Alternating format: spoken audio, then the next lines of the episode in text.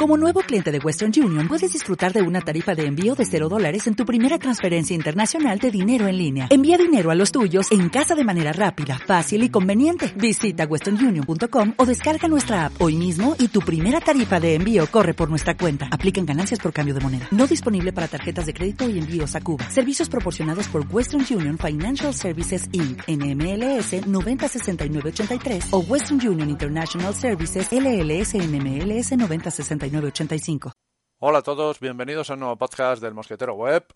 Hoy sí que sí que sí voy a hablar de mi nuevo equipo, pero fundamentalmente de lo que voy a hablar es de cómo estoy realizando la migración de mi nuevo equipo, quitando el antiguo para poner el nuevo. Todavía no he terminado.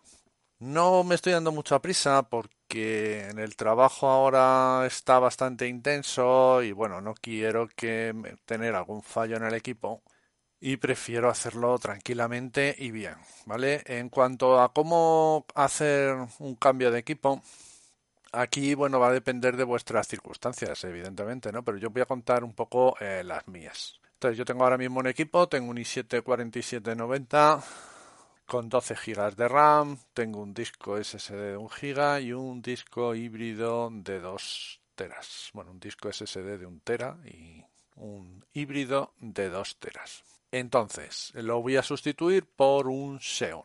¿Vale? Un Xeon, eh, un equipo con un procesador Xeon 2650 V2, 64 GB de RAM y eh, un disco NVMe de 1 tera. En principio, eh, ¿por qué lo voy a cambiar? Bueno, creo que voy a ganar alguna cosa. Tampoco va a ser un cambio mm, muy radical. El procesador es aproximadamente un 25, un 30% mejor el Xeon que el i7 en tareas multinúcleo. En tareas mononúcleo es peor, ¿vale? Ligeramente peor. Con lo cual, creo que en el día a día la mejora del procesador solo en tareas muy exigentes, como cuando analizo partidas de ajedrez o alguna cosa así, notaré cambios eh, sustanciales. Bueno, más cambios. Eh, mejoro mucho en la memoria RAM, claro.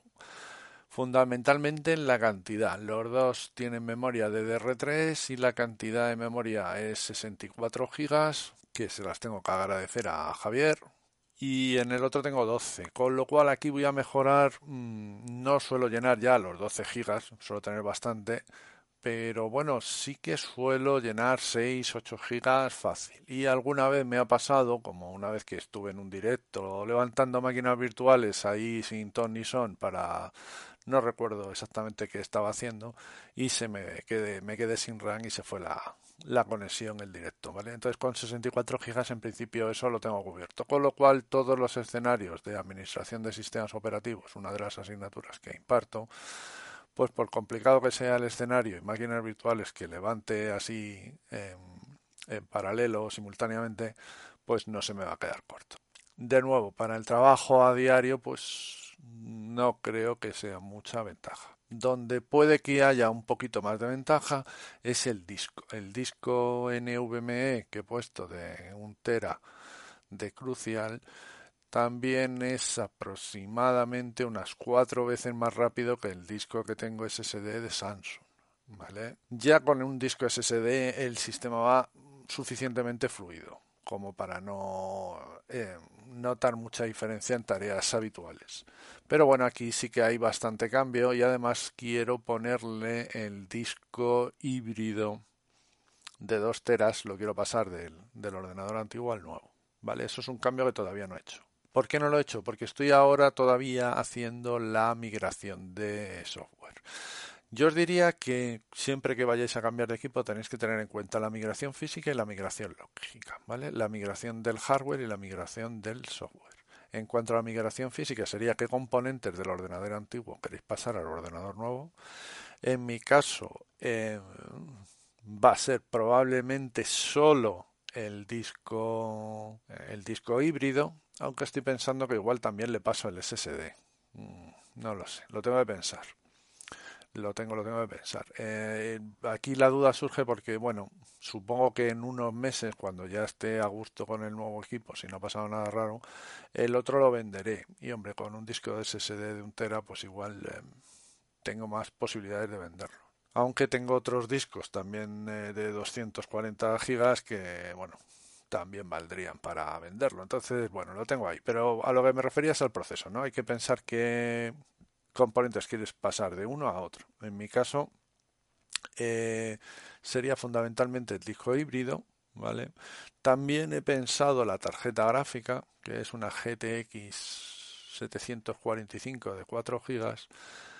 En realidad al nuevo Xeon le he puesto una Radeon 570 de 4 GB, que es mucho mejor que la Nvidia GTX pero bueno, también genera más ruido, más calor y yo no necesito mucha gráfica. Ahí todavía tengo dudas de sustituirlo, no sustituirlo, exactamente de qué hacer con ello. Tengo, tengo alguna dudilla.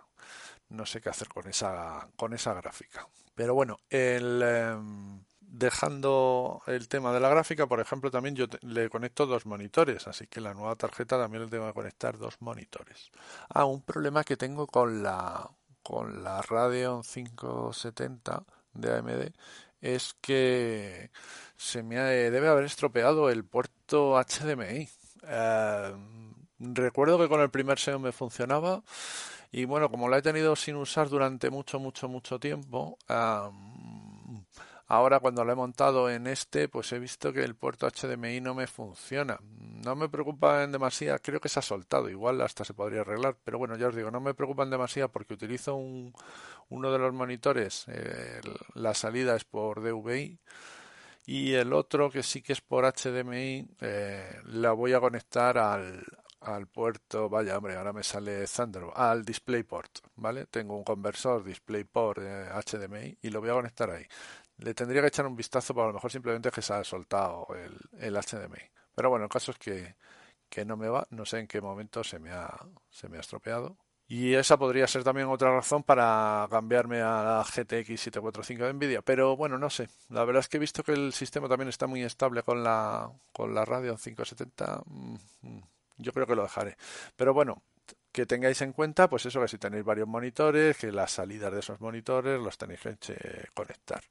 Más cositas em, que tenemos que tener en cuenta. Bueno, pues que la conexión de los altavoces, de los micrófonos, de los dispositivos USB que tengáis conectados, todo ese tipo de cosas, irlas probando antes de realizar el cambio. No vaya a ser que, por lo que sea, pues no funcionen del todo, del todo bien, ¿vale?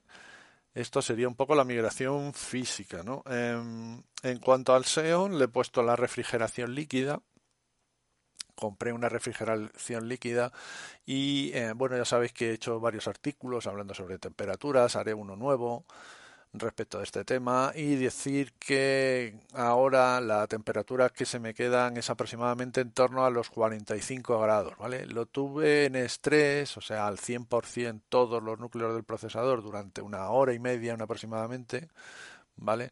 Y bueno, estuve haciendo distintas pruebas y bueno, si cierro la tapa del ordenador y lo dejo todo como se supone que tengo que dejar, el, se me queda en unos 55 grados, ¿vale? Que son, bueno, entre unos 25, a ver, 20, entre 20 y 25 grados menos de lo que tenía antes, o sea que está funcionando muy bien. El problema que tuve es que me compré una caja nueva, eh, mejor, más amplia, y resulta que al final no tenía hueco para poner la refrigeración, no tenía dónde engancharla, no había un hueco para ventiladores de 12 milímetros, ¿no? Bueno, de 120 milímetros, de 12 centímetros. Y curioso. Entonces tuve que volver a sacarlo todo de esa caja, volver a instalarlo todo en la caja antigua y ahí sí que resulta que no solo lo puedo colocar en un sitio, sino que me he dado cuenta que lo podría colocar hasta en otro y mejorar un poco, a lo mejor, la ventilación del tema. Bueno, a 55 grados está suficientemente bien. De hecho, todavía la tengo abierta porque como estoy con la migración física del disco duro y todas estas cosas, todavía no la he cerrado del todo. Una de las, uno de los laterales y si le dejo un lateral abierto, fijaros, baja hasta 10 grados, 45 grados como mucho me alcanza el, microprocesador simplemente dejando un lateral abierto. Así que bueno, Bueno, 45 grados ya es una temperatura fantástica, os repito, eh, eso es a tope durante hora y media, que es muchísimo esfuerzo ahí, pero bueno, o sea que la refrigeración ya está eh, contento con ella, vamos, no hay, no hay ningún problema con eso. Más cosas a tener en cuenta, pues bueno, eh, lo de los adaptadores que os digo para las pantallas o los distintas cables y conexiones que vayáis a, a ponerle, ¿no? Em, eso en cuanto a la migración física, ¿vale? Pero luego está la, la que es más tediosa, la más larga, la más eh, incluso complicada, diría yo, a pesar de que, bueno, pues eh, el trasteo hardware, ¿no? Tiene sus pequeños detalles, pero la migración lógica, la migración del software es eh, más, bastante más compleja. ¿Por qué?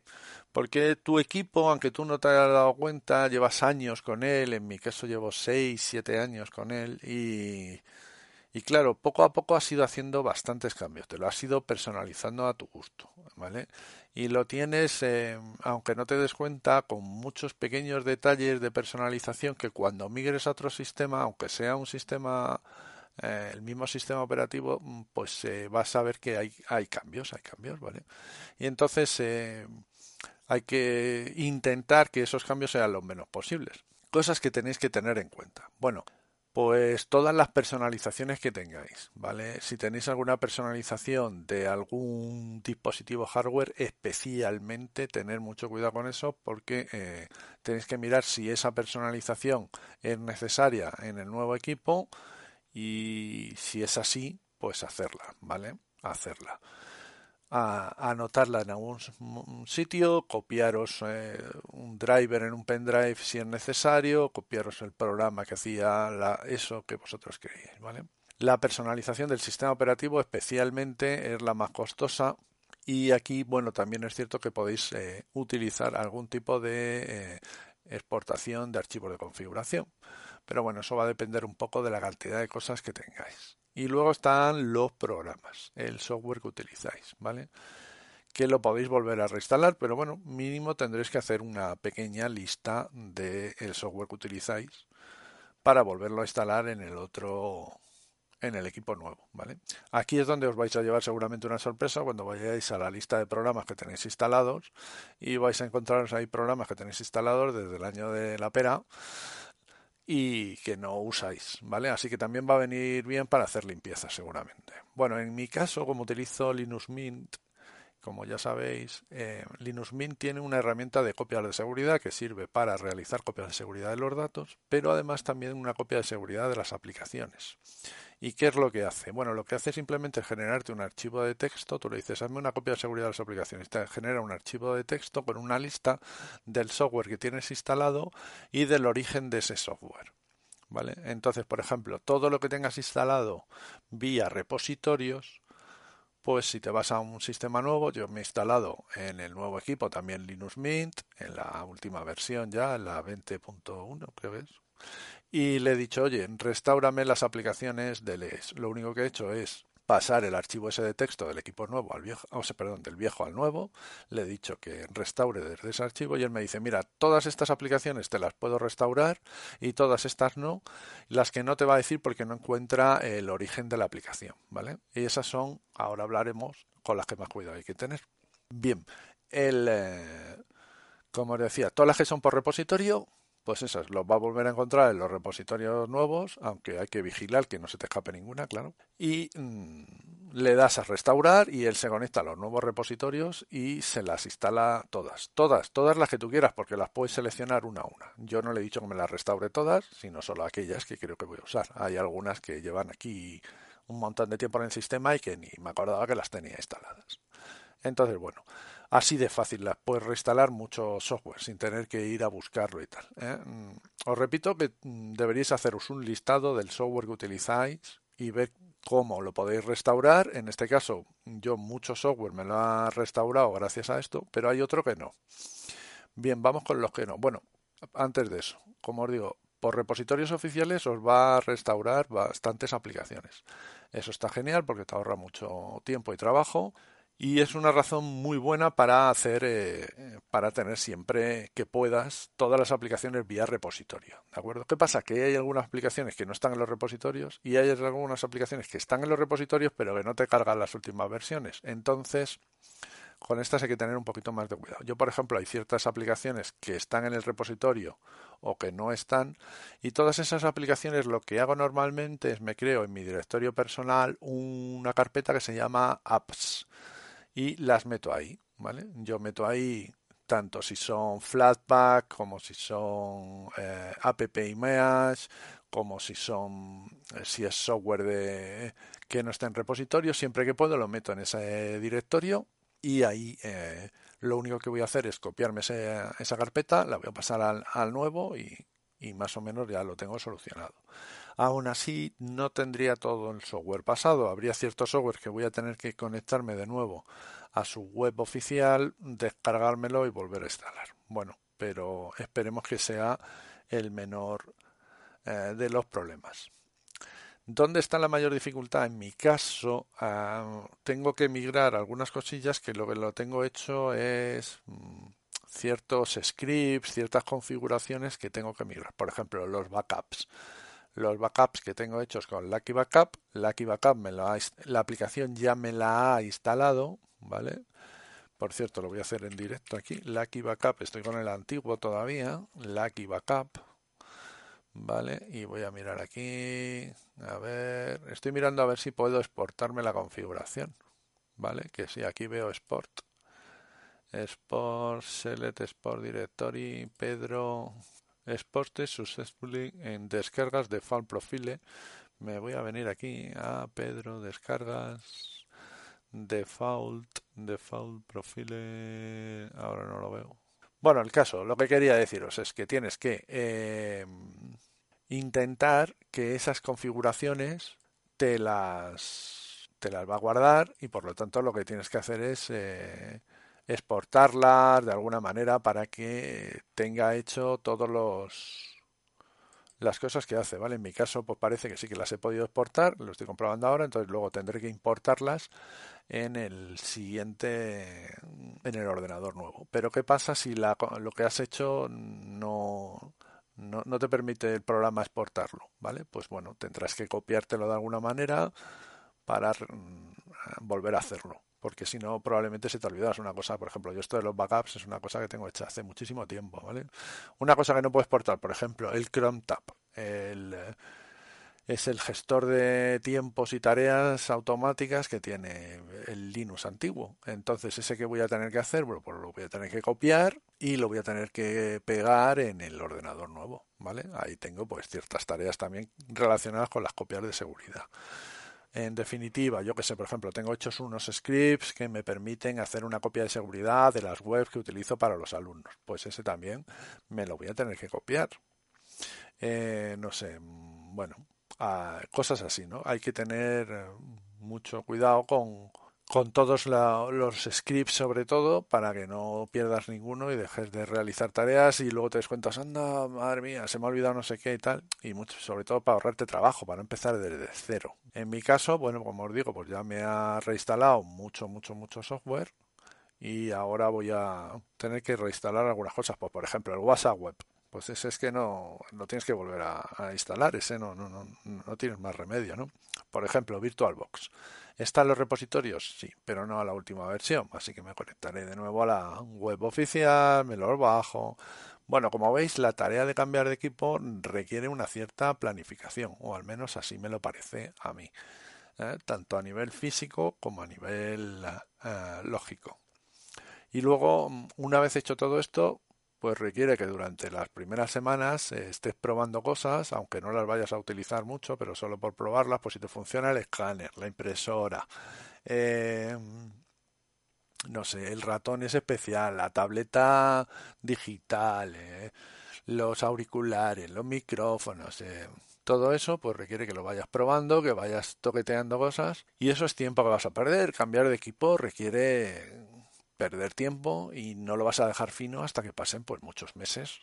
Porque claro al otro equipo le has dedicado muchas horas durante muchos años. Entonces al final eh, todo requiere requiere tiempo. Es posible que alguna aplicación incluso te deje funcionar. En mi caso tengo eh, dudas sobre InSync, el cliente de sincronización entre Linux y Google Drive que tengo de pago, pero ha pasado la versión, eh, la nueva versión ya es una versión por suscripción. Y yo pues tengo una la versión antigua que es de pago, pero bueno, un pago único. Entonces no sé si estará disponible o si me la voy a tener que copiar del ordenador viejo al nuevo Así que tengo que también estudiarlo, ¿no? Por ejemplo, mm, otra cosa se me está ocurriendo. En mi caso, en el filecilla client, un cliente de FTP, pues probablemente también tienes puesto, eh, yo por ejemplo en mi caso, todas las conexiones a distintos servidores FTP, ¿no?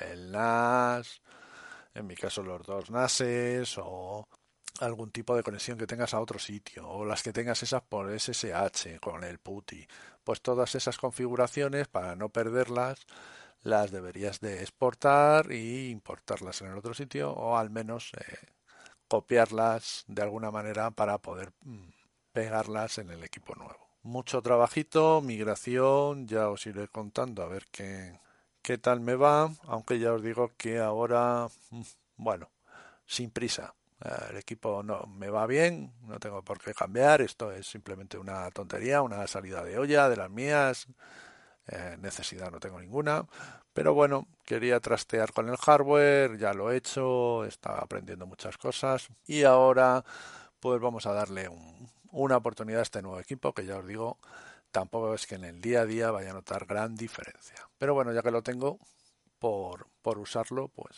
sin ningún problema, ¿no? Bueno, os pude hablar por fin de, del nuevo equipo, de la migración, de las cosas que estoy teniendo en cuenta, ¿vale? Ah, otra cosa que se me ha olvidado en, la migración física, claro, el espacio físico, ¿vale? En mi caso, eh, las dos torres son prácticamente iguales, las tengo encima de la mesa, creo que se van a quedar ahí. Tengo que pensar un poco el ruido, hace más ruido el nuevo que el antiguo ya lo veré, lo cual me puede llevar a dejarlo debajo de la mesa o a ponerlo encima. Bueno, detalles que hay que seguir teniendo en cuenta y que pueden afectar a, a tu funcionamiento, ¿no? Y fijaros, ya simplemente es una cuestión de, de, distribución de espacios, ¿no? Que tengas una torre más grande, que sea más ancha, más estrecha, más alta, eh, la accesibilidad a los puertos delanteros, a los puertos traseros, todo ese tipo de cosas, pues hay que echarlas un ojo antes de realizar la, migración. Bueno, no me enrollo mucho más. Así que por aquí lo voy dejando. Cualquier preguntita que queráis, ya sabéis, arroba mosquetero web y en mosquetero web en canal, canal de Telegram en el que podéis preguntar lo que queráis y allí incluso os pueden responder los compañeros oyentes de este podcast. Un saludo, chao, chao.